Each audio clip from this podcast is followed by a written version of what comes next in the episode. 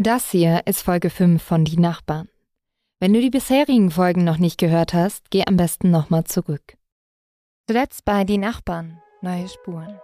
Denn nach Angaben des Zeugen Kriminalhauptkommissar Kern sei das Schreiben völlig pauschal und ohne konkrete Angaben verfasst worden. Zumindest würde ich sagen, es gibt jemanden, der was beobachtet hat und er geht davon aus, dass es ähm, etwas gibt, was die Polizei in den Ermittlungen irgendwie helfen kann oder nützlich ist. Wir waren in der Zwischenzeit in dem Ort, den Brutus uns genannt hat und haben auch online weiter nach ihm gesucht. Und kleiner Spoiler, dabei hatten wir Erfolg.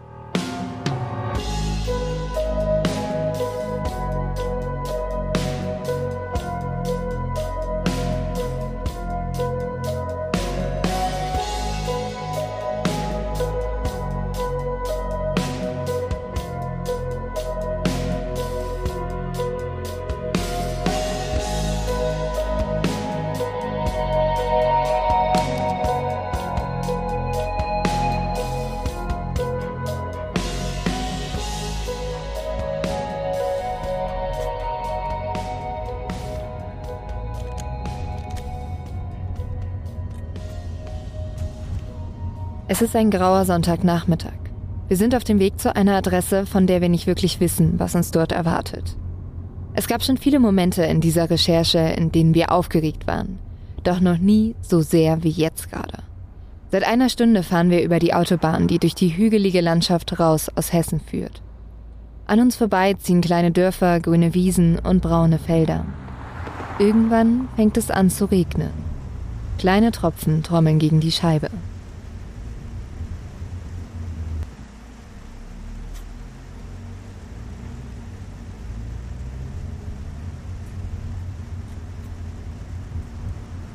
Okay.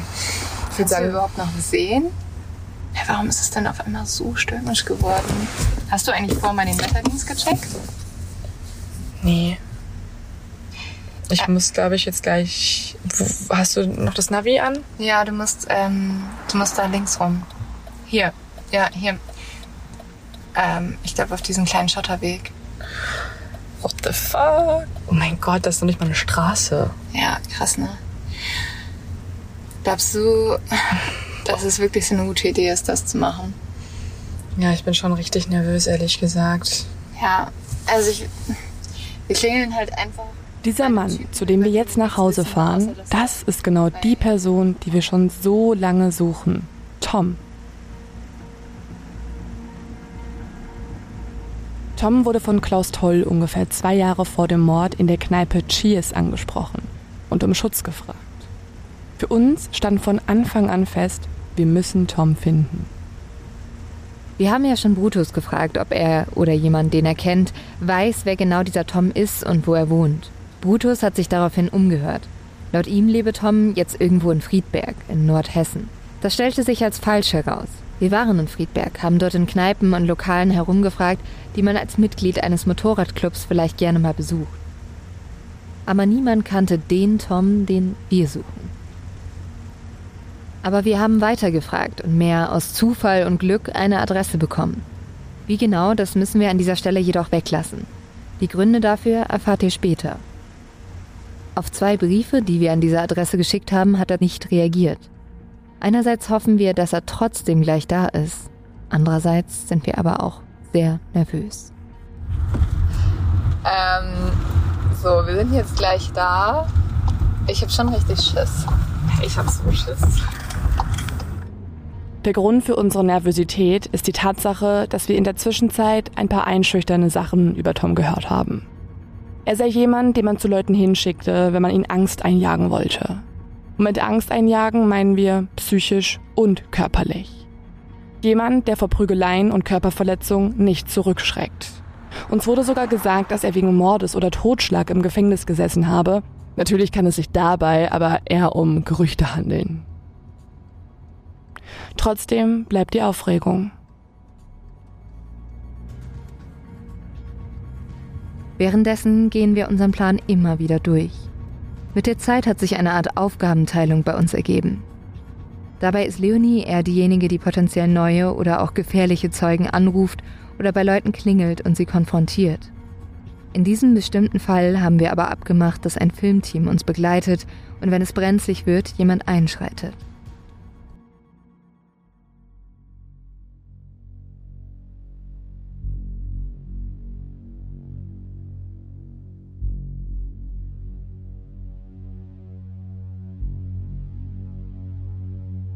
Also jetzt sind wir hier, jetzt müssen wir es machen. Also weil, was sollen wir tun? Leo, der saß im fucking Knast. Also ich bin extremst nervös, aber ich, ich, ich hoffe einfach nur, weil er, also ich bin nervös, dass er einfach sprechen soll. Ja, aber ich werde ja jetzt nicht abgeknallt. Das ist doch nicht der Weg, oder? Das ist ja sowas von mega klein und Ich glaube, Was? dieses Dorf ist einfach klein. okay, wohin fahren wir gerade? Das ist, Okay, es ist doch richtig gruselig hier. Das ist irgendwo auf so einem Hinterhof. Wir sind angekommen. Okay, hier ist Das Auto stellen wir ein paar Häuser weiter ab. Nee, sorry, nee.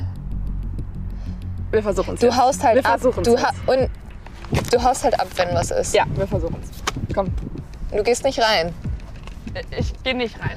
Vielleicht. Wir gucken, wir gucken. Vielleicht öffnet er gar Oh, nicht. Leo, du, du machst mich wahnsinnig. Wir schauen.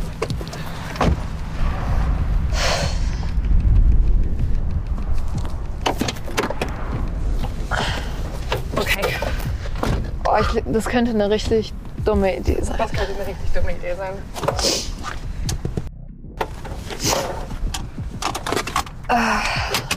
Dann geht Leonie los, eine Kiesstraße entlang und biegt auf einen Hof ein, an dem ein großes Haus angrenzt. Sie steuert auf die Veranda mit Haustür zu. Dann klingelt sie. Hallo, guten Tag. Hallo, sind Herr Es redet auf jeden Fall mit irgendjemandem. Vom Standort des Autos sieht man nicht, wer Leonie geöffnet hat. Man kann nur erkennen, dass sie mit jemandem spricht, etwa vier, fünf Minuten, und dann geht sie plötzlich rein. Sie quatschen miteinander.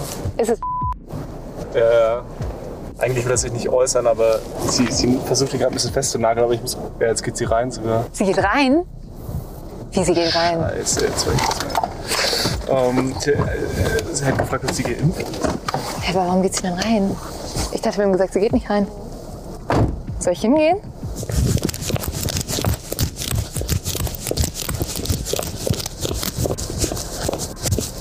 Die Minuten verstreichen, dann ist eine Viertelstunde vergangen, dann eine halbe Stunde. Wir werden langsam nervös.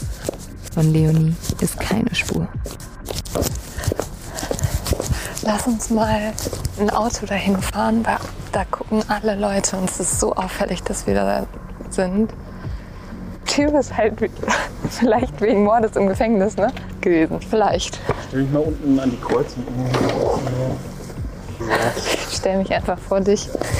Nicht, dass ich auch mega auffällig mit meinem roten Mantel wäre.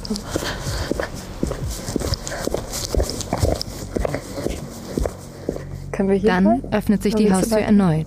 Leonie kommt raus. Hinter ihr taucht ein älterer Mann auf, in Jogginghose mit langen grauen Haaren. Die beiden sprechen noch. Dann sieht man Leonie Perfekt, winken. danke schön. Sie haben mir sehr geholfen. Schönen Tag, Herr Tag. Tschüss.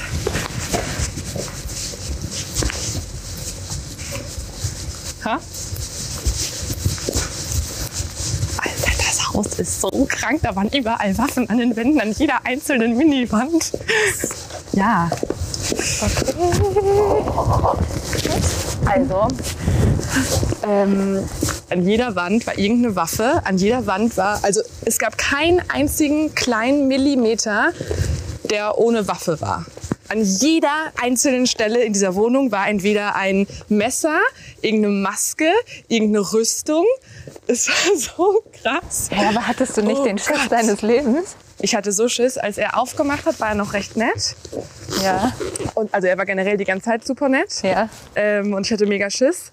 Aber dann hat er mich da reingebeten und also ich habe kurz gezögert. Ja, wenn da über. Hast du die Waffen schon gesehen, als du reingegangen bist? Ja. Und du bist reingegangen, bist Ja. du wahnsinnig?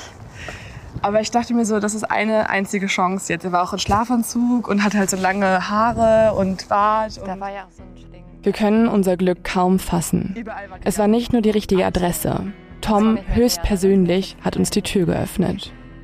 Im ersten Moment wirkte er überrascht und kritisch. Dann lockerte sich seine Miene und er nuschelt, Ja, ich weiß, worum es geht. Ich habe ihre zwei Briefe erhalten. Tom hat einen grauen, stoppeligen Bart und trägt etwas, das aussieht wie ein Jogginganzug und ein Schlafanzug-Oberteil. Seine langen grauen Haare sind strähnig und teilweise zusammengebunden. Hinter ihm steht eine Vitrine voller Rüstungen und Masken. An den Wänden hängen Waffen. Die Flurwände sind übersät mit Pistolen, Skulpturen, Federn, Bögen und Messern. Aber nicht nur dort, auch im angrenzenden Wohnzimmer sind die Wände voll. Und hat er was zu Klaus gesagt? Ja, ja, klar, haben mit dem da immer rumgehangen. Und äh, Cheers war nur Rockerkneipe, nur. Bandidos, Hells Angels, Ja, alles. war- Und er war im Gefängnis. Wer, ja, ja, war schon im Gefängnis. Also wir sollen seinen Namen nicht erwähnen, weil er halt, wie gesagt, Angst hat. Er, bei ihm kam sie schon dreimal vorbei, von warum? weil er ausgestiegen ist. Hatten dicker Bock drauf. Das ist richtig krass. Aber wir können auch mal hin. Wir dürfen nur nicht seinen Namen sagen, weil er halt, wie gesagt, anonym bleiben möchte. Niemand weiß, dass er hier wohnt. Niemand. Fuck. Boah, ich bin richtig aufgeregt. Ja, Hey, das sah so krass aus da drin. Wir müssen da noch mal rein. Da war und er hat gesagt, der, leg der legendäre Satz war: An jeder Wand hängen tausend Messer, damit er schnell eins in der Hand hat, falls sie vorbeikommen. Das war alles voller Messer. Das war richtig gruselig. oh, du hättest da nie mit rein, alleine reingehen dürfen. Leute, das war so krank.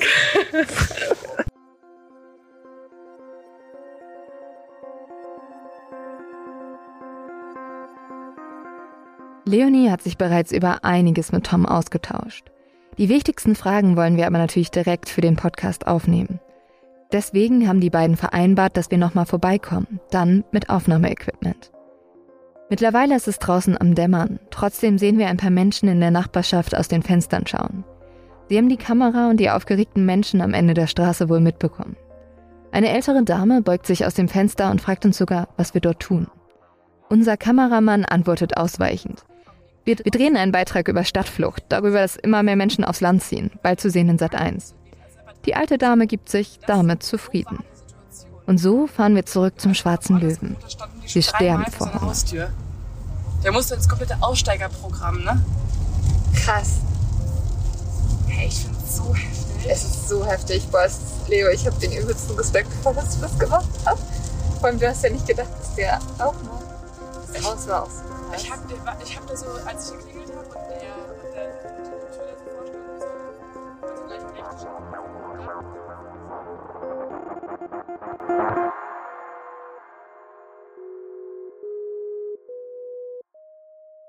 Die nächsten Tage verbringen wir eher gemütlich im Schwarzen Löwen. Morgens holen wir uns Frühstück und Cappuccino aus dem Pfannkuchenhaus. Damit setzen wir uns an einen der Holztische im leeren Frühstücksraum. Danach holen wir unsere Laptops und arbeiten unsere To-Dos ab. Ganz selten sitzen dort auch andere Gäste. Wir lernen ein holländisches Ehepaar kennen, zwei Amerikaner und ein älteres Paar aus Niedersachsen, das in Babenhausen seine Tochter besucht. Man unterhält sich kurz über das Hotel mit seinem kargen Frühstücksbuffet, ansonsten sind wir für uns. Während wir auf einen Anruf von Tom warten für einen neuen Termin, schreiben wir weiter Briefe und bereiten uns auf den anstehenden Zivilprozess vor. In zwei Wochen findet der statt. Er ist die letzte große Chance für Andreas Daso. Das Land Hessen verklagt ihn auf Schadensersatz. Stellvertretend für die überlebende behinderte Tochter der Tolls wegen schwerer Körperverletzung. In diesem Fall wird aber nicht das Strafgericht von damals entscheiden, sondern die Zivilkammer des Landgerichts Darmstadt. Sie könnte zu einem anderen Urteil kommen und eine Beweisaufnahme anfordern. Damit würde der Fall komplett neu aufgerollt werden und unsere gesammelten Informationen und neue Zeugen könnten an die Rechtsanwältinnen übergeben werden. Okay, Logbucheintrag. Wir sitzen hier jetzt gerade im Schwarzen Löwen und besprechen uns schon die ganze Zeit, was wir noch machen müssen, wen wir noch kontaktieren könnten, gehen so ein paar Dinge durch. Hast du noch was? Ich würde, glaube ich, noch mal einen Brief an die Behindertenwerkstatt schicken und an die rechtliche Betreuerin von.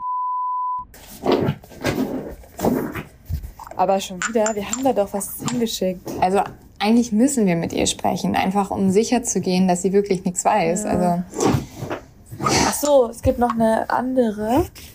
Ähm, Sekunde mal. Also es gibt auf jeden Fall noch die Behindertenwerkstatt in und das Ganze gehörte zu.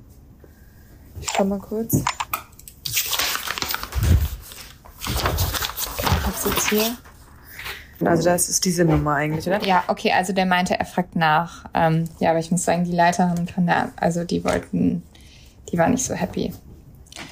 Aber ich würde sonst, glaube ich, auch nochmal der, ähm, der Angehör also den Angehörigen der Familie schreiben, ob die mit uns sprechen wollen. Man kann es ja zumindest versuchen.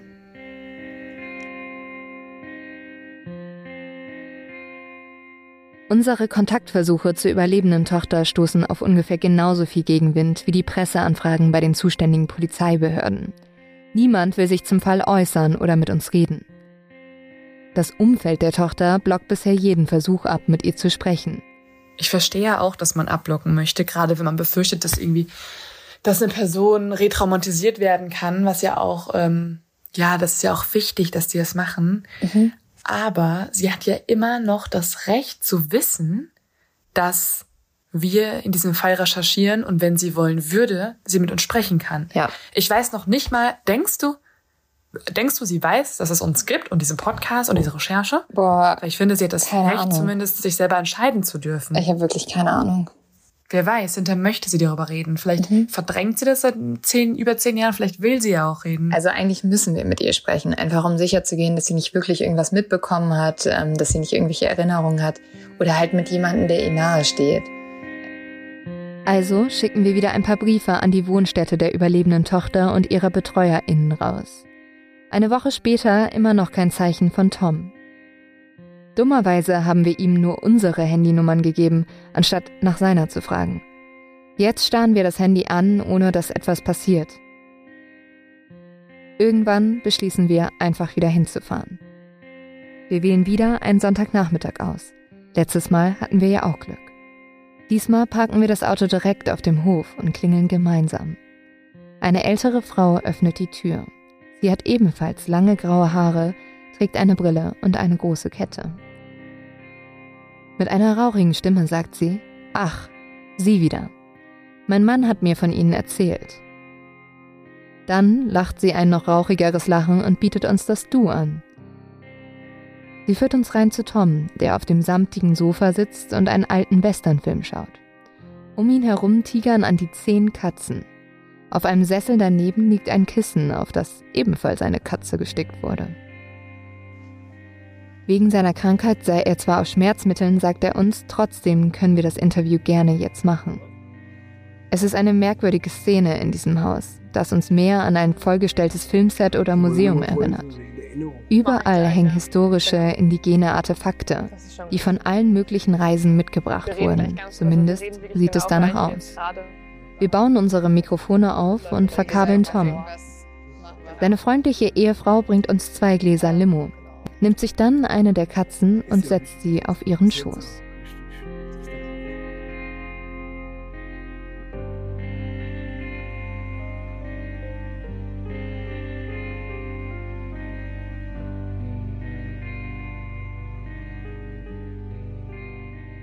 Ich glaube, wir fangen auch ehrlich gesagt ganz einfach an. Ähm, magst du so ein bisschen was über dich erzählen? Wie kam das, dass du äh, oft im Cheers unterwegs warst? Tja, wie war das? Es war eigentlich die einzige Kneipe, die nachts auf hatte. Am Wochenende durchgehen. Bis morgens um vier, fünf, sechs, je nachdem, wie viele Gäste da waren. Und wer waren so die Gäste? Biker, Kellner, die nachts ins Bett kommen, Frauen wie Männer. Du hast damals der Polizei gesagt, dass es neutraler Boden war. Kannst du noch mal kurz erzählen, was das bedeutet? Neutraler Boden war es für die Motorradclubs, weil dort keiner da so einen Gebietsanspruch hatte, wie es jetzt heute ist. Ja. Es war neutral von den Leuten her, es waren verschiedene Clubs. Ja. Und es waren Clubs, die alle heute nicht mehr gibt. Ja. Die jetzt im Jahr 2000 und, sag ich mal, 2 eigentlich kaputt gegangen sind oder zerstört wurden. Ja. Und welche Clubs waren damals so? Vor allem im Cheers oder Green in Gnus? wie es Deutschland, die Haushäuser, Helldogs, ja, die Spirits, was war noch da? Eigentlich ziemlich viel, auch die Heavens waren da, manchmal schon Bones verirrt, weil es wie gesagt die alte Kneipe war, rundum, wo du nachts noch hin konntest. Ne? Mhm. Es ging bis morgens, wie gesagt, 4, 5 Uhr. Ja. Aber war eine gute Zeit. In welchem Club warst du denn? Das ist 30 Jahre lang. Also gehörtest du auch zu den Rockern? Ja, wenn ich, wenn ich die Jacke trage, ja. Aber dann bist du doch zu den Hells Angels übergegangen, oder? Ja. Damals durch Bekannte von mir bin ich zu den Angels gekommen, weil, wie gesagt, wir haben den Kontakt nicht gesucht, der Kontakt kam zu uns damals, aber es war am Anfang schön, wie alles schön ist, und dann siehst du die Wahrheit und weißt, was los ist. Inwiefern? Das ist alles, was sie sagen, die Wahrheit ist. Die drehen das hin, wie sie gerade Lust haben, wie sie es brauchen und wie sie sich groß fühlen. Ne? Tom erzählt uns, dass er dann noch einige Jahre bei den Hells Angels war, aber irgendwann mit allem aufhören wollte. Er erzählt, wie er sich einen Anwalt genommen hat und ins Zeugenschutzprogramm gegangen ist. Davon, wie er und seine Frau weggezogen sind, erst nach Ostdeutschland, dann in einen anderen Teil von Deutschland. So ganz vorbei scheint die Zeit aber nicht zu sein, zumindest wenn man Toms Haus betrachtet. An den Wänden hängen alte Fotos in Bilderrahmen, manche davon in Schwarz-Weiß. Sie zeigen viele Männer nebeneinander, teilweise auf Motorrädern, teilweise Arm in Arm in der Reihe aufgestellt. In einem anderen Raum des Hauses steht sogar eine alte Harley und die Wände sind voller Badges, Kutten, Fotos und Abzeichen. Und im oberen Stockwerk des Hauses sind nicht nur die Wände voll, sondern auch die Decken behangen.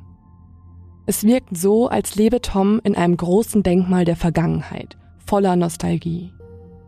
Und genau über diese Vergangenheit wollen wir mehr erfahren. Was für ein Mensch muss Tom gewesen sein, dass sich Klaus Toll damals konkret an ihn wegen Schutz gewendet hat?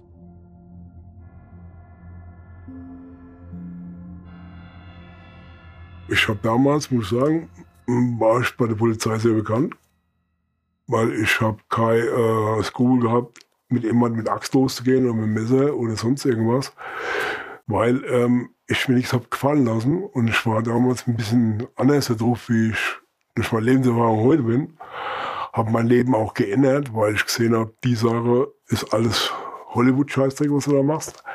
Äh, die Sache bringt dich nicht weiter. Ich bin ja verheiratet mittlerweile und ähm, man ändert auch dann etwas, die Sachen, aber die Rocker halten dir das nach, ob du da 16 warst oder 17 warst, warst bekannt.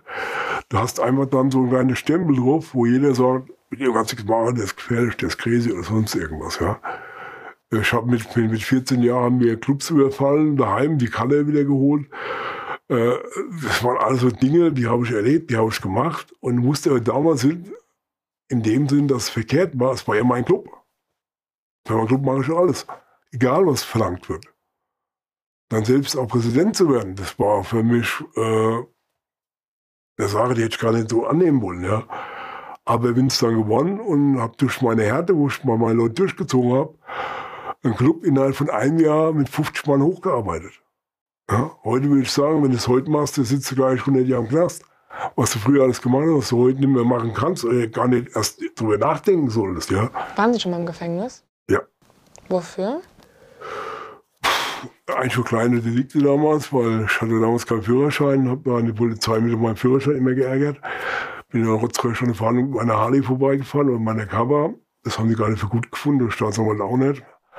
Und daher haben sie mich gesagt, wir sind nicht mal eine Knaststrecke für ein Jahr und sieben Monate. Nach einem Jahr dürfte ich wieder raus, wegen guter Führung. Aber haben Sie schon mal einen Auftragsmord begangen? Nein, würde ich auch nicht.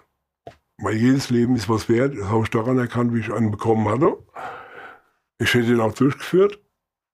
Aber die Details waren nicht ehrlich, die waren erlogen und falsch hingestellt.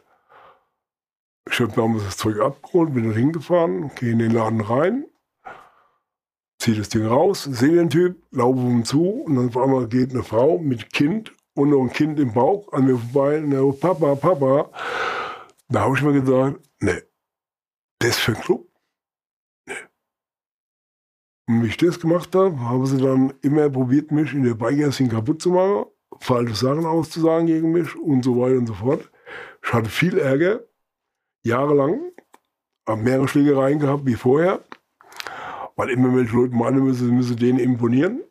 Ja, ich habe mich dann aus der ganzen Szene zurückgezogen, weil mir so vom Sack ging, weil das sind keine Brothers, das sind keine Biker.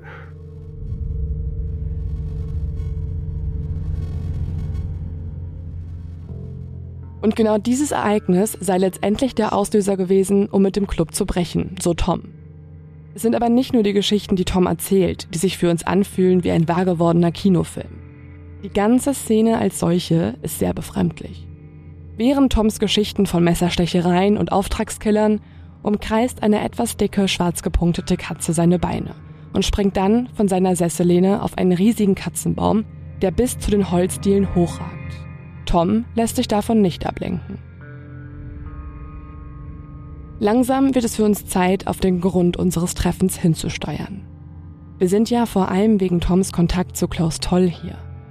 Hat auch Klaus Toll von Toms Ruf in Babenhausen damals mitbekommen? Wir wollen mehr über die mysteriöse Begegnung der beiden wissen. Als Sie Klaus Toll das erste Mal gesehen haben, Ja. wie wirkte er auf Sie? So der erste Eindruck. dass er Stress hat. Dass mit seinem Latein am Ende war, so wie er am Anfang geredet hat und wir uns dann gesagt haben, weiter unterhalten haben, da ist ja ein bisschen was zum Trinken geflossen und dann wurde immer mehr draus, ja. Ähm, Eindruck von meiner Seite her, hätte ich gesagt damals, der babbelt zwar viel, aber macht tut eh nichts. Und Geld dann erzählt uns Tom von der merkwürdigen Begegnung mit Klaus Toll. Er hatte mich gesucht und durch mehrere Gaststätten in Babenhausen. Er wollte wissen, ob er mir was machen kann. Und ich wusste gar nicht, wer das ist oder was er von mir wollte. Und dann kam er auf das und da habe ich ihm klipp und klar gesagt, du, ich mach sowas nicht. Aber du kannst im Internet nachgucken, gibt die Black-Seite. Und dann kannst du nachgucken, kriegst du alles, was du brauchst, an Input, was es so gibt. Und wonach hat er gefragt genau? Er wollte jemand loswerden, laut seiner Aussage. Er hat mit jemand Trouble und er mit einem Denkzettel verpassen und dies und jenes. Genau durchgeblickt habe ich da und was er da von mir wollte. Aber ähm, es kam mir dann zum zweiten Gespräch, wo ich wieder da war. Und wie gesagt, hat er dann so ein bisschen erzählt von der Sache und es hat sich alles ein bisschen, ich mal, unglaublich angehört. Es war alles so ein bisschen so äh, Suffgespräch, würde ich jetzt sagen. Guck, Mhm. ja. Deswegen habe ich erst gedacht, es wäre so ein V-Mann von der Polizei, ne, und die auch so Spiele treiben. Hat es jetzt schon die Jacke hängen gehabt, die Kerle. Aber wie gesagt, es war also unüberlegte Fragen, was er so hatte und wie er das machen kann, ob ich das nicht für ihn übernehmen könnte. Ich wäre doch in Babenhausen gefürchtet und dies und jenes. Aber wenn du sagst, jemanden einen Denkzettel verpassen, wollte er, dass du jemanden für ihn umbringst. In den wahrsten Sinne der Worte, wie er es rüber gesagt hat, würde ich es so dahin deuten. Ne? Krass. Aber wie gesagt, hat er nicht immer so die Wahrheit rausgelassen, was es da geht oder warum sowas geht. Er wollte viel wissen. Ja. Das hat ein bisschen wichtig gemacht. Und er will dann erben, er kriegt dann Geld und dies, und er hat Geld, und er kriegt Geld und alles Zeug. Und ich wusste, wie gesagt, ob es ist ein V-Mann, will er mich irgendwo verleiten für irgendwas, was ja die V-Männer gerne machen für die Polizei. Und ich habe das alles so angehört und habe zwei, drei ausgegeben und sind wir auseinandergegangen. Und wie gesagt, haben uns ein paar Wochen später wieder dort getroffen. Durch Zufall war ich auch wieder da mit ein paar Leuten. Aber im Grunde genommen kann man sagen, er wusste selber nicht, was er da machen will oder machen kann oder machen sollte. Ja? Wie gesagt, auch die Fragen nach mir in den Gaststätten und bei meinen Leute, wo ich so ohne kenne und nur Freunde habe unten, die haben das alle ein bisschen suspekt gefunden. Die fanden das alles nicht ehrlich genug, ja, was er da erzählt hatte. Ähm, Erstvermutung war bei uns eigentlich, der säuft zu viel oder kokst zu viel oder sonst irgendwas in der Art, ja, weil die Fragen äh, wie aus dem Bilderbuch waren. Wie kannst du das so ein bisschen mehr erläutern? Also erinnerst du dich noch an so ein, zwei Fragen? Ein paar Sachen kann ich mich vielleicht erinnern, ja. Die Fragen waren eigentlich immer die, kannst du und der Club das machen? Ja, es war immer so eine Anhebung. Ne? Es muss jemand sein, der gefürchtet ist und so. Und ich habe mir das Ganze angehört und habe mir so gedacht, für mich, was will der eigentlich? Aber bei wem was machen? Ja, wie gesagt, den, den Namen, den damals gesagt hat, kann ich mich heute leider nicht mehr ganz dran erinnern. Ja, weil er immer gesagt hat, ich muss den kriegen, wenn er im Haus ist. Das war so eine Aussage von ihm, die mir auch ein bisschen im Gedächtnis geblieben ist. Und wie gesagt, wir haben ja dann ein bisschen nachgebohrt und wollten wissen, was er ausgeben will und wie und wo was, wie er sich das vorstellt. Und ich habe ihm nach klipp und klar erklärt, sag ich, das, was du hier gemacht hast. Das wissen jetzt schon wieder 20 Leute mehr hier drin. wo dich belasten können. Denkst du darüber auch mal nach. Ähm, er hat überhaupt nicht nachgedacht, kein Meter. Entweder war es Panik, äh, letzten Schluss oder im Alkoholspiegel zurückgesagt. Also er hat ja auch Geld angeboten. Er hat gesagt, wenn wir das machen, kriegen wir Geld dafür und was das kosten würde. Ich habe mich aber auf keinerlei von dem Gespräch eingelassen, weil, wie gesagt, V-Männer machen das Gleiche. Mhm. Ja. Und die Polizei spielt mit den Leuten. Und es kommen Leute auf sich zu, wo du nie was mit Drogen zu tun hast, hast zwar was mit Drogen zu tun. Das war mir einfach wie eine Falle, sage ich jetzt mal grob. Ne? Es muss ein V-Mann sein, warum will er dich zum Mord verleiten? Das machen eigentlich nur äh, Leute von der Polizei. Mhm. Keiner hat ja an den Mord geglaubt. Den, wo er sich so auch ausgemalt hatte. Ne? Was für einen Mord Also- hat er sich ausgemalt? Den Mord, wo er uns gesagt hat, er muss denjenigen weghaben, weil es gibt da nur Ärger und er hat nur Ärger und er muss alles klären und es muss alles geklärt werden wegen seiner ganzen Familie und tralala. Ich finde das total, also ich finde das gerade richtig krass, ehrlich gesagt. Weil das ist so nicht in den Akten. Ja, Nicht so ausführlich. Das habe ich da mit Absicht auch rausgelassen. Hast du, hast du nicht, das haben sie nicht der Polizei so erzählt, ne? Weil die Polizei, wie gesagt, dir die Wörter im Mund rumdreht. Das hat man ja gesehen an der Verhandlung. Ja. Okay, ich muss hier einmal kurz einhaken. Wir sind eigentlich mit dem Gedanken zu Tom gefahren, dass Klaus Toll ihn um Schutz gefragt hat. Dass es sich bei diesem Schutz aber um einen Auftragsmord handelt, nachdem er bereits drei Jahre vor seinem eigenen Mord gefragt hat, damit hätten wir nicht gerechnet. Er wollte jemanden, mit dem er nur Ärger hat, aus dem Weg räumen. Jemand, den er bei sich im Haus erwischen wollte. Weil Klaus Toll aber so unüberlegt und offensichtlich nachgefragt hat, dachte Tom, es handele sich dabei um einen V-Mann, um einen Trick der Polizei. Ach, der meint das bestimmt nicht ernst, hat er sich gedacht. Im Anbetracht seiner späteren Ermordung würde man Klaus Tolls Worte mittlerweile aber wohl ernster nehmen. Aber ich finde Ähm. es so krass, dass du gesagt hast, dass er dich halt wirklich nach einem Mord gefragt hat, ne? ja, er hat ja, wie gesagt, direkt auf dieses Thema dann zu kommen, hat ja, wie gesagt, ein bisschen lang gedauert. Ja. Er hat immer drum herum geredet, oben drüber geredet und dann, ja, ich hab da familiären Krach und Schmuss und Tu. Das war für mich nicht irgendwo äh, nachvollziehbar. Ist das wirklich die Wahrheit? Aber wenn wir davon ausgehen, dass es die Wahrheit war, ne? Ja. Das finde ich ja so spannend. Wenn wir einfach mal davon ausgehen, dass die Wahrheit war, dann ist es noch verwirrend, dass es. war für mich ein großer Dummkopf, weil wie gesagt, er hat mehrere Leute eingeladen zu dem Thema, hat mehrere Leute befragt, er hat mehrere Sachen gesagt, wo nicht zusammenpassen. Genau, weil er hat ihnen ja auch verschiedene Geschichten erzählt, ja, ne? ja. Wie gesagt, ich habe das am Schluss gesagt zu Kuhn, so, ich hatte einen Tassenschrank, die gehören die Klapse. Mhm. Dann Wahnvorstellung, was will denn Erben, äh, Makler, Erben, dies, das. Äh, es hat ja nichts zusammengepasst. Mhm. Ja. Damals hat, haben die Hells Angels ein Chapter aufmachen wollen in Babenhausen. Die Planung war damals so vorgesehen von unserem ehemaligen Boss. Ja, er wollte sich äh, neue Sachen aneignen und äh, mehr machen wie die anderen. Die anderen wussten aber nichts davon, leider. Wir haben noch ein paar andere Fragen an Tom.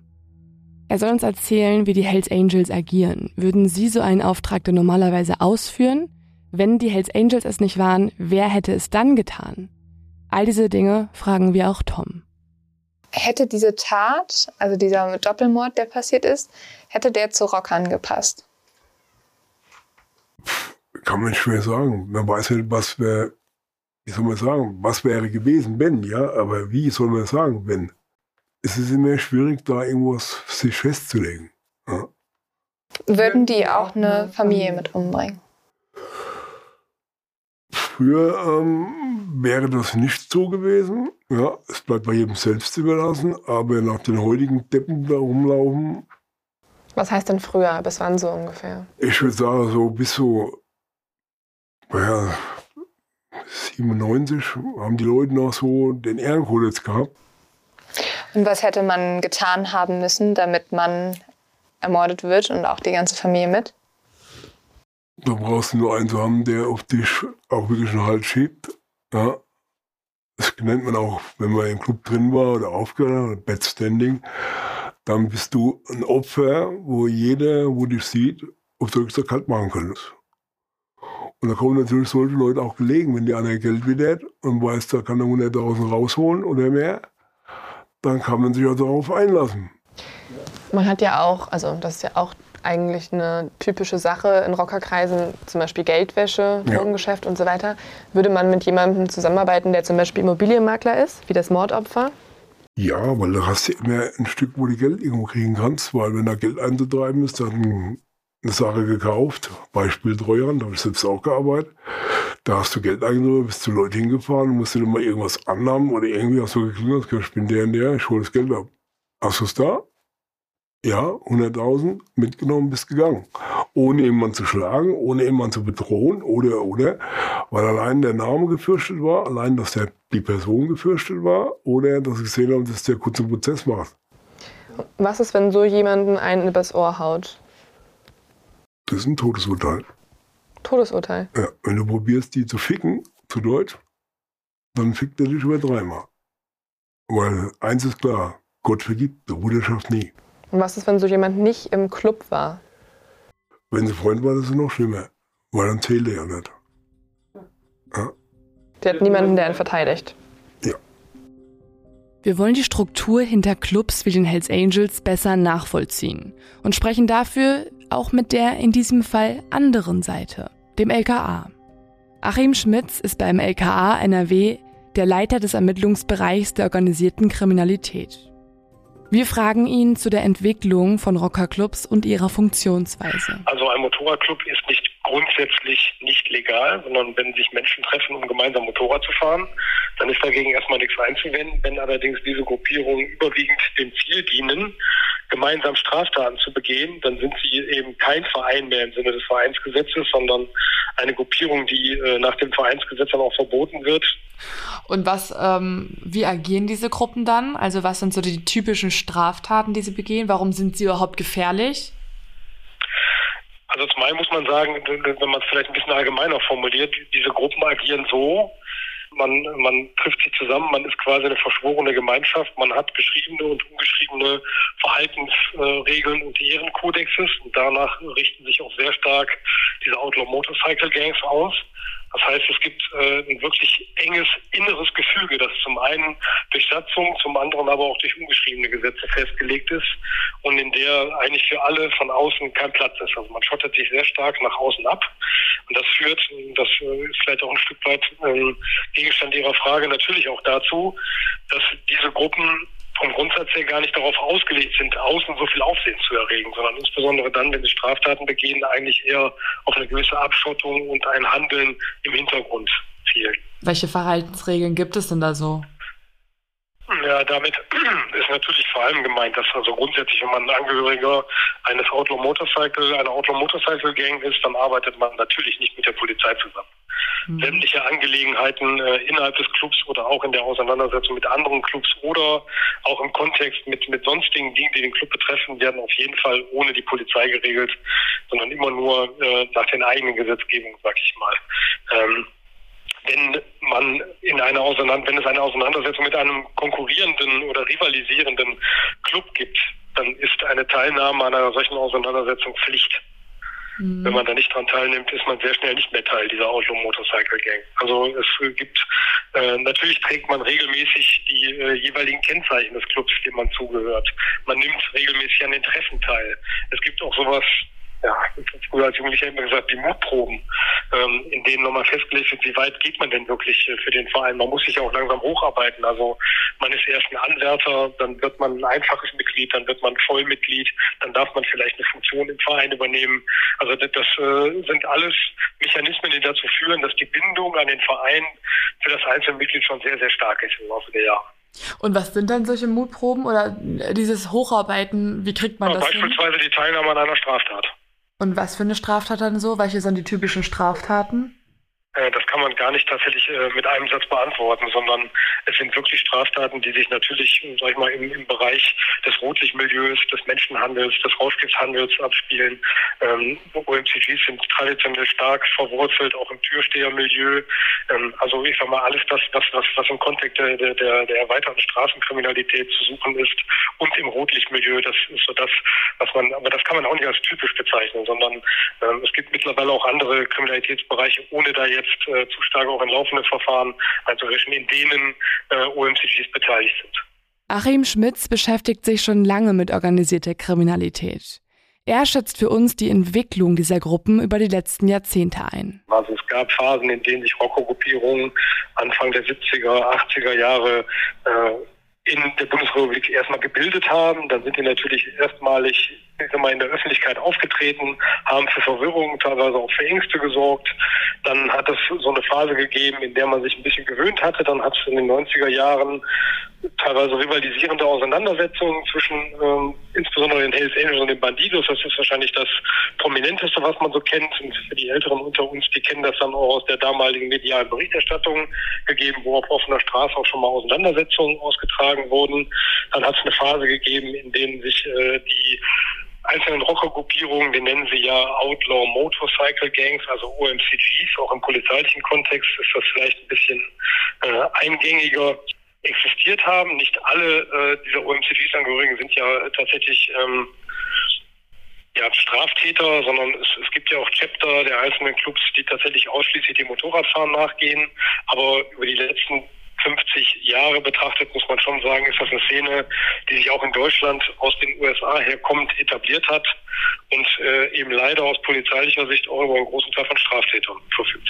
Man kann das daran erkennen, dass auch die Zahl der Ausfahrten wieder zunimmt, dass wir auch in letzter Zeit den einen oder anderen öffentlichen Auftritt von Rockergruppierungen hatten, sowie Auseinandersetzungen im öffentlichen Raum. Also insofern kann man ganz klar sagen, Rockergruppen sind nach wie vor in Nordrhein-Westfalen und nicht nur in Nordrhein-Westfalen, sondern eigentlich im gesamten Bundesgebiet aktiv. Wir glauben, dass das kein abnehmendes Phänomen ist, sondern dass wir das weiter polizeilich intensiv begleiten und betrachten müssen. Und insofern nehmen wir das sehr ernst. Zurück ins Wohnzimmer zu Tom. Wir wollen auch von ihm mehr erfahren. Wie schätzt er eine Tat aus dem Rockermilieu ein? Mhm. Und wenn wir jetzt nochmal über diese Möglichkeit sprechen, dass jemand vielleicht irgendwie das Geld nicht hatte, das er versprochen hat oder das irgendwie. Dann ist das auch ein Todesurteil, weil eine Vereinbarung muss sie erhalten. Egal wie. Ob du jetzt im Unrecht bist oder ob das die anderen als Recht sehen oder nicht. Wenn du einen von denen Leute verärgerst, die damit zu tun haben oder mit der Sache gefragt wurden, ist ja ganz klar, dass die dann irgendwo gucken, dass sie das Geld kriegen. Weil wenn da ein bisschen was an Geld da ist, das ist ja nicht 10 Euro oder, oder 10 Mark damals, ne? das war ja schon richtiges Geld. Und wenn das Geld dann in Frage gestellt wird, dass er das dann doch nicht bekommt und hat die Arbeit gemacht oder die Arbeit vorangetrieben, dann wollen die Leute ihr Geld haben. Und die treiben das auch rein. Und wenn das bei dem Herrn Klaus Toll der Fall war, hätte man das nicht mitbekommen untereinander? Nein. Da gibt es eine Sache, wenn dann was unternommen wird, dann kriegst du nichts mit, wann und wo. Mhm. Beispiel kann man ganz gut geben, sagt man, sagen wir 2006 und 2009 passiert. Es sind drei Jahre dazwischen. Wer denkt in drei Jahren noch an diese Sache? Aber ist es nicht schwierig, von einem toten Mann noch Geld zu bekommen? Wenn noch Familie übrig ist, hat man da ein Druckmittel. Ist wie die Mafia. Und was ist, wenn die Familie, also in diesem Fall wurde ja die ganze Familie umgelegt. Ja. Wann macht man das? Wenn man sieht, dass es keine Frucht trägt, was man angeleiert hat. Wenn man sieht, man wird verarscht und man sieht, dass derjenige, wo es vielleicht als Auftrag gegeben hat, oder, oder, dass man dann eben auch alles beseitigt, was dabei ist. Ob Zeuge, Hund, Katze, Frau. Aber das ist doch nicht typisch für die Hells Angels, oder? Nee, Hells Angels würde, ich jetzt sagen mal, ähm, sind zwar in der Rockersien groß, aber. Wer hätte denn sowas gemacht? Also bei welcher Gruppierung kannst du dir vorstellen, dass sie da so vorgeht? Jetzt blöd an, vielleicht so Leute wie die Albaner, die Geld brauchen, die alles für Geld machen. Ich hatte mit denen auch mal Stress gehabt, so ein bisschen, ja. Mhm. Aber die haben schnell von mir die Finger gelassen. Ja. Jetzt sagen wir mal, äh, normale Rocker würden das sowieso nicht machen, weil normale Rocker sind leer für eine Schlägerei oder schüchtern dich ein mit zwei, drei Leuten. Ja. Aber eine ganze Familie wegzumachen, kann ich mir selber nicht vorstellen. Ja, außer du hast denen wirklich so eine Kann gefahren, dass die ganze Meute für 100 Jahre in den Knast gehen würde, dann würden sie dich wegmachen. Ja. Aber es ist schwierig, da irgendwo was zu sagen. Du weißt ja heute nicht mehr, was in den Leuten in der Köpfe drin ist. Es hat sich ja so viel verändert, auch in der Scene. Ja, es gibt ja Leute, die äh, spielsüchtig sind, die auch alles dafür machen würden. Ja, denen wäre es egal, Hauptsache die Tausender liegen auf dem Tisch. Dazu haben wir auch nochmal mit dem LKA-Abteilungsleiter Achim Schmitz gesprochen. Ist es für Rockergruppen typisch, Mord zu begehen? Jetzt nicht so, dass es eine gewisse Gesetzmäßigkeit gibt, die ich jetzt darstellen könnte, wonach nach drei, vier äh, misslungenen äh, Straftaten oder einer, einer Verfehlung dann automatisch auf der Sanktionsliste die Tötung bzw. der Mord steht. Aber es gibt wie in äh, jedem Milieu der organisierten Kriminalität am Ende des Tages auch durchaus Situationen, die dazu führen können, dass in dem Milieu, und mit Milieu meine ich jetzt eben hier die Rockerszene, zu Tötungsdelikten kommt. Ähm, das ist so. Da, dazu haben wir in, der, in, den vergangenen Jahren auch durchaus äh, einzelne Fälle gehabt, wo dann aus dem Milieu heraus entweder der Auftrag für einen Mord oder eben dann halt auch die Tötungshandlung selber begangen worden ist oder wo zumindestens die, das Tötungsdelikt in einem unmittelbaren Kontext zum Rockermilieu zu sehen. Äh, richtig ist, dass es natürlich auch innerhalb des Clubs bestimmte Sanktionsmechanismen gibt, die man äh, insbesondere gegen Mitglieder, die sich vielleicht nicht entsprechend des Verhaltens und ihrem Kodex verhalten haben, zur Anwendung bringt. Und da steht die Tötung nicht an erster Stelle, das ist völlig klar, sondern da gibt es erstmal Gespräche, möglicherweise auch ernste Gespräche, dann andere Sanktionen, da kann es auch mal eine handfeste Prügelei geben, aber wir wissen alle, dass ein Mord oder ein Tötungsdelikt natürlich auch schnell mal in einer Auseinandersetzung passieren kann. Ähm, genauso ist es aber auch als, ich sag mal, ähm, Ultima Ratio im Rahmen der Szene nicht auszuschließen, dass wenn es ein Mitglied gibt, das sich wirklich massiv gegen die Clubregeln verhalten hat, indem es den Club verraten hat äh, oder vielleicht noch schlimmer Straftaten zum Nachteil des Clubs äh, begangen hat, dann ist äh, auch die Tötung ein Sanktionsmechanismus, den wir nicht ausschließen können, nach dem, was wir wissen aus den letzten 50 Jahren. Aber eher so innerhalb des Clubs, oder? Oder ist es ähm, auch, auch bei Auseinandersetzungen zwischen verfeindeten Clubs. Ich habe ja die Rockerkriege in den 90er Jahren angesprochen, die im Grunde genommen europaweit stattgefunden haben, auch im Zuge von Sicherung von Einflussbereichen. Da ist es auch zu wechselseitigen Tötungsdelikten. Es gibt aber eine Sache, die nicht zu Rockern passt. Und so etwas hatte ja bereits Tom als auch Brutus angedeutet und nun auch Achim Schmitz, nämlich das Familie eigentlich im Rahmen von Auseinandersetzungen im Rockermilieu vom Grundsatz her tabu. Das ist auch eines, eine der ungeschriebenen Regeln, ohne das jetzt auf diesen konkreten Sachverhalt mhm. zu beziehen. Weil ich auch glaube, nach dem, was Sie sagen, ohne den Fall jetzt im Detail zu kennen, mhm. ähm, es kann auch viele andere Erklärungsansätze dafür geben, warum äh, es zu dieser Eskalation gekommen ist, in diesem konkreten Fall. Aber dass, dass Familie quasi in Sippenhaft genommen wird äh, durch Rockergruppierungen, ist absolut nicht typisch. Mhm. Wäre das für andere Gruppen typischer? Nein. Für niemanden. Also ich nehme jetzt mal das Beispiel, das, äh, das Beispiel der italienischen organisierten Kriminalität. Auch da ist es eigentlich so, dass äh, in, in diesen Sommer in, in sich stark geschlossenen Gruppen äh, Familie auch einen gewissen Wert hat und man jetzt, äh, es, es sei denn, alle Familienangehörigen sind gleichermaßen ähm, kriminell beteiligt, dann sieht die Situation anders aus. Aber dass man jetzt Frauen und Kinder quasi in Sippenhaft nimmt, ist nicht typisch für organisierte mhm. Kriminalität. Mhm. So eine Tat passt also nicht zum Rockermilieu. Was aber ist dann passiert? Wo wäre er denn hingegangen, wenn, also du hast ja den, du hast gesagt, ich mache das nicht, ich mache den ja, Mord nicht für dich. Ich mag gar nichts, hast gesagt. Ja. Und wenn er jetzt aber bei euch nicht Erfolg gehabt hat, gibt es irgendwo anders, wo man hingehen kann? Ja, würde man ins Feuer, würde ich sagen, ja. Und wo? Ja, in Grünguss gibt es immer einer, wo da reinkommt von irgendeinem anderen Club, der sich dann mit wichtig tut und vielleicht da ihm einen Tipp oder ihm auch hilft. Ja.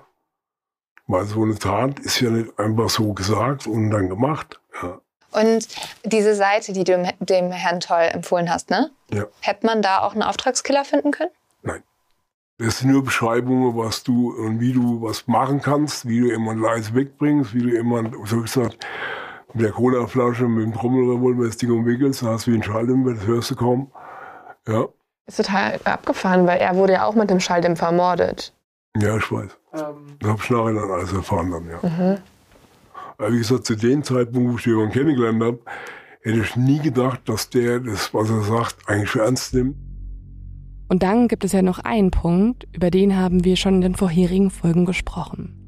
Es ist die Pizzeria Germania. Mit Tom haben wir jemanden vor uns, der sich mit der dunklen Unterwelt in Babenhausen sehr gut auskennt. Also fragen wir auch ihn nach der Notiz, nach der Verbindung von Klaus Toll zu Kokain. Was denkt er, wurde damals in der Pizzeria gedealt? Weiß er irgendwas? Was können Sie uns über die Pizzeria Germania erzählen? Da war ich am Tumor drin, am Rumfahren, wenn man am Einkehren, das ist ganz normal Kneipe äußerlich. Aber ähm, ich sage mal so, eine Pizza, zwei Personen, ich hätte gern doppelbelegt Käse und die andere auch doppelbelegt mit Käse und die anderen zweimal Käse nicht. Könnte ich jetzt selber mal nachdenken, was kann das sein, Doppelkäse, obwohl er gar äh, Käse drauf haben will. Koks? Ja, auch hier gab es einen, der hat auch hier Koks verkauft über, über so eine Pizzeria. Ja, da hat man so nette Dinge dann, wo man kennenlernt. Ne? Es gibt tatsächlich eine Notiz, die bringt äh, Klaus Toll mit dieser Pizzeria in Verbindung Ja. und mit Kokain. Ja. Halten Sie das für realistisch? Ja. Warum? Mir hatte damals so den Eindruck gemacht, einer sehr schwitzt, ja, und einer, der ähm, äh, ausweicht, wenn du ihm was direkt dann fragst, und er fängt an zu stottern und weiß nicht mehr, wo er jetzt war, und äh, probiert es alles zu umreden. Das ist für mich so, was ich kennengelernt, dass Leute dann meistens mit Drogen was zu tun hatten. Ne? Und wer damals drin war, im Grünen Gruß, gucken Sie sich die Toilette an. Mehr sage ich nicht. Im Auto draußen. Du hast sie überall sitzen, dass sie draußen hinauspudern, in der Toilette, jeder. Jeder hat irgendwo sein Geheimnis da drin. Haben Sie das aber irgendwie auch schon mal mitbekommen? Also hat das ähm, jemand bestätigt mit dem Kokain oder ist es eine Vermutung? Die Vermutung werden sie ganz Babenhausen finden. Hm. Weil Babenhausen ist eigentlich zu mit dem Zeug. Ja, wenn ich Babenhausen in Strom brauche, gehe ich in die erste Kneipe rein, frage nach dem, kriege ich die Adresse, am nächsten Tag habe ich schon alles, was ich brauche. Ja. Und wie gesagt, in der Scene, wo er sich da drin auch bewegt haben könnte, ja, ich will nicht unterstellen dem Mann, Gottes Willen, lernst du auch anderen Sachen kennen. Auch Leute, die drauf sind und die auch was sowas machen würden dann. Ja, könnte ich mir auch vorstellen. Wir wollen noch mehr erfahren. Was weiß Tom über die Menschen aus der anonymen Notiz? Kennt er sie? Sagte Ihnen was? Der Name sagt mir was, ja. Mhm. Aber bei denen könnte ich vorstellen, dass die sich da irgendwo mit einmischen oder sonst irgendwas. Wenn die Polizei gegen die Leute ermittelt, dann sie bestimmt was rausgefunden. Ja, die wurden tatsächlich nie so richtig sich angeguckt, beziehungsweise ziemlich schnell wieder Ja, die entlassen. Polizei oberflächlich guckt. Und wie gesagt, ähm, ist ein ganz normaler, eigentlich ein netter Kerl, aber das Koks verändert die Menschen. Wie gesagt, es war ein Umschlagplatz dort, erstens abends so einen, einen Hasch zu kriegen oder eine Nase Koks zu kriegen, war das in Babenhausen eigentlich tagtäglich drin. Ja? Weil, wie gesagt, wenn du heute durchfahren willst, müsste es die Leute markieren, die was nehmen, brauche ich Schreibpatronen.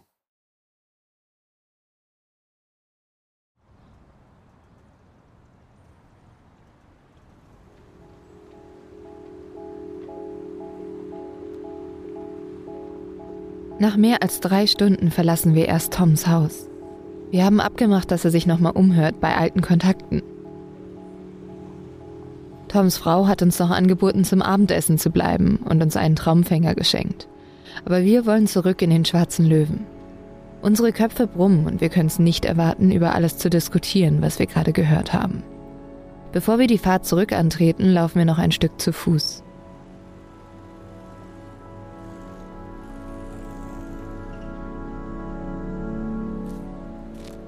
Okay, Logbucheintrag. Wir haben jetzt schon sehr, sehr lange diskutiert. Und ja. Oh, das, das war richtig krass, muss ich sagen. Ich muss das erstmal so richtig verarbeiten. Allein dieses Haus. Das war wirklich mal ein Interview. Damit hätten wir echt nicht gerechnet. Also für uns sind unterschiedlich, also oder? Für uns unterschiedliche Punkte wichtig, die wir natürlich jetzt überprüfen wollen noch. Aber dass Klaus Toll drei Jahre vor seinem eigenen Mord nach einem Auftragsmord gefragt hat, um jemand anderen zu töten, das irgendwie war uns das gar nicht so bewusst vorher. Da hätten wir nicht dran gedacht. Vor allem, das heißt ja auch, dass der vor irgendjemanden, was jetzt Andreas Dase oder halt irgendjemand anders, so sehr Schiss gehabt haben muss. Oder nicht Schiss oder sich gestört gefühlt oder Ärger. Auch interessant, dass er nach ähnlicher, also nach ähnlicher Vorgehensweise gefragt hat, also auch irgendwie dann eine Seite empfohlen bekommen hat mit einem Schalldämpfer. wenn man natürlich das alles so glauben kann, was er gerade erzählt hat. Aber er wirkte schon so, also hat er uns davor auch ein bisschen genauer erzählt, ähm, er ist schon fast blind mittlerweile, weil er äh, schwer krank ist. Wir lassen mal Details raus, einfach auch ein bisschen zum, keine Ahnung, privaten Schutz oder so. Ähm, aber auf jeden Fall haben wir das Gefühl, das ist so auch der Grund, er hat uns auch ganz viele Fotoalben noch gezeigt. Er wollte auch noch sehr viel über seine Vergangenheit sprechen. Ich glaube, es war fast wie so ein, ja, so ein Wunsch, dass man nochmal das eigene Leben irgendwie Revue passieren lässt mit uns, irgendwie so. Und ich finde es aber krass, also wie ehrlich er war auch über seine eigenen Sachen. Er hat uns auch ganz viel erzählt, was so Messerstechereien betrifft und ähm, Sachen, die er machen musste und dass der Club halt echt sein Leben war und bis er seine Ehefrau getroffen hat, war das so, ja, das waren die Regeln, nach denen man gelebt hat, die waren wichtiger als irgendwie Religion und und äh, Gesetze im Gesetzesbuch. So. Oh. Ich glaube, ich brauche jetzt erstmal einen Schnaps. Es war auf jeden Fall eines der verrücktesten, absurdesten und auch irgendwie, keine Ahnung, auch irgendwie schockierendsten Sachen, die ich je gemacht habe. Oder die wir je gemacht haben. Was ich auch noch mega spannend finde, ist halt, dass das Kokain noch mal drin vorkam. Also das erstmal diese Pizzeria, dieser Spruch mit diesem Doppelkäse und dann, das hat er von, hat er einfach so wir haben ihn ja gar nicht, wir haben ihn ja gefragt, ohne überhaupt das Kokain zu erwähnen. Und das war das erste, was er sofort genannt hat zu, zu Pizzeria Germania. Das war's. Und das ist schon, ja, auch spannend, dass auch das auf Klaas Toll dann zutrifft, so dieses Verhalten. Ja, ich weiß irgendwie nicht so richtig, was ich denken soll. Ich habe jetzt irgendwie tausend Theorien wieder im Kopf, was passiert sein könnte. Also, ja. Okay. Okay, und dann würde ich sagen, konzentrieren wir uns jetzt auf die überlebende Tochter. Wenn es diesen Streit gab, ja. also wenn es diesen Streit gab, hat die überlebende Tochter davon doch was mitbekommen. Und sie müsste auch mitbekommen haben, ob es Andreas war. Das, das, das, sie hat ja neben dem gewohnt. Sie hätte doch mitbekommen, wenn ihre Eltern streiten. Mit dem Nachbarn.